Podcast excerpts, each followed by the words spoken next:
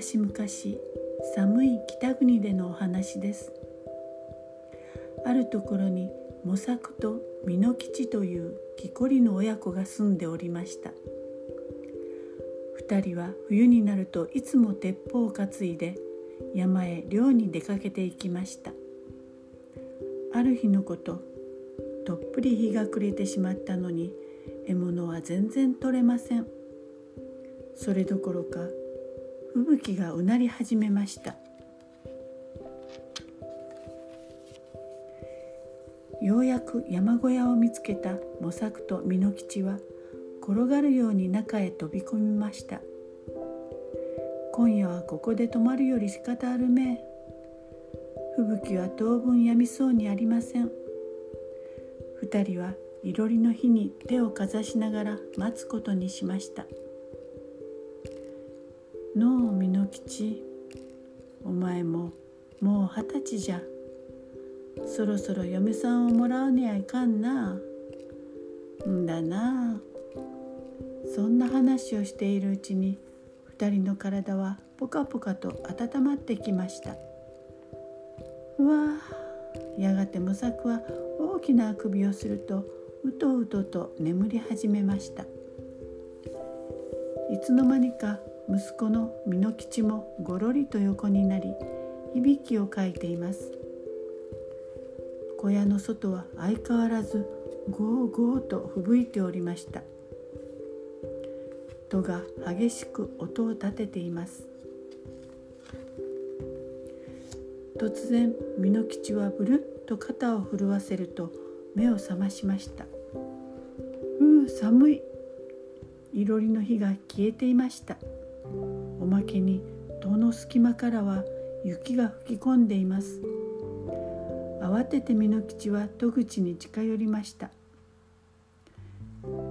するとその時誰か目の前に立ちふさがったものがあります。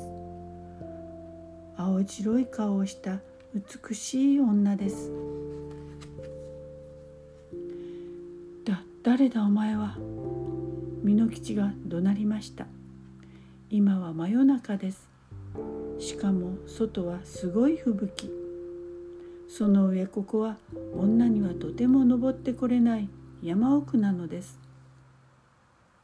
女は黙って美濃を脱ぎました。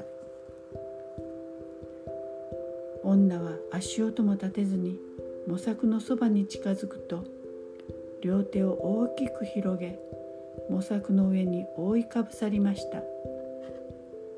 それから女はふーっと白い冷たい息を模索に吹きかけました。すると何ということでしょう？みるみるうちに模索の顔が氷に閉ざされていったではありませんか？ゆ雪女だ。美濃吉は震えながら叫びました。腰が抜けてしまったのか動くこともできません。たた助けてくれ。雪女は静かに美濃吉に近づいてくると思いもかけぬ優しい声でこう言ったのです。そなたはまだ若々しいやりたいことがたくさんあろう。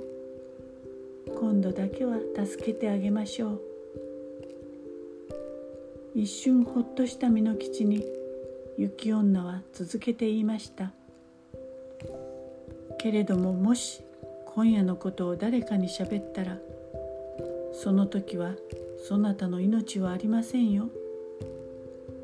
わ、わ、わかった。美濃吉はやっとの思いで答えるとそのまま気を失ってしまいました雪女はスーッと立ち上がり荒れ狂う吹雪の中に吸い込まれるように消えていきました。やがて朝になりました。美濃吉のそばでは模索が凍え死んでおりました。美濃吉は模索を背負うと泣きながら山を降りていきました。模モ作の亡骸は村人たちによって手厚く葬られました。蓑吉の心は激しく痛むのでした。オラがいろりの火を絶やさなければお父は死なずに済んだのに悔やんでも悔やんでも悔やみきれません。けれども蓑吉はあの不思議な雪女のことだけはとうとう誰にも話しませんでした。やがて一年の月日が流れたある雨の日蓑吉の家の前に一人の女が立っておりました。女の顔には雨の雫が当たり冷たそうです。気の毒に思った蓑吉は窓から顔を覗かせて言いました「もし旅の人この雨じゃ難儀じゃろう。オラの家に入って休みなされ」女はうなずきました。蓑吉は女を家の中に招き入れるといろりのそばに座らせました「おゆきと申します」女は優しい声で言いました。色の白い美しい女でした。私には頼る人とておりません。もしよろしければこの家に置いてくださいまし。蓑吉は喜んでお雪の頼みを聞き入れました。いいともいいともずっとここにおればええ。蓑吉の言葉にお雪は嬉しそうに微笑みました。お雪はあてもなく一人で都へ行く途中だったのです。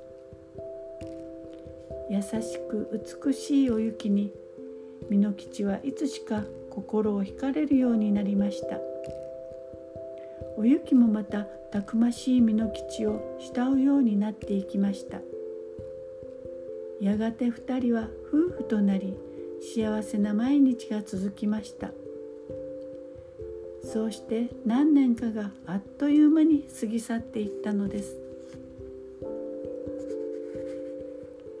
蓑吉とお雪の間にはかわいい元気な子供がたくさんできました。二人の家からはいつもにぎやかな笑い声がこぼれておりました。けれども一つだけ困ったことがありました。なぜかお雪は暑い日になると元気をなくしぐったりと倒れてしまうのです。蓑吉はそんなお雪に優しく付き添ってやるのでした。ある吹雪の夜のことのうお雪。蓑吉は針仕事をしているお雪を見て言いました「ほら不思議に思うんじゃ。お前はちっとも年取らん。相変わらず美しい。あらそんなこと。お雪は恥ずかしそうでした。そういえばおら以前に一度お前のように美しい女を見たことがある。そうじゃ。お前にそっくりじゃったな。蓑吉は思い出をたどり始めました。うん。あれはオラがまだ二十歳じゃった。おゆきは針仕事の手を止めて聞いていました。山で吹雪いてのオラとおとうは山小屋に泊まることになった。その時じゃその女に会ったのは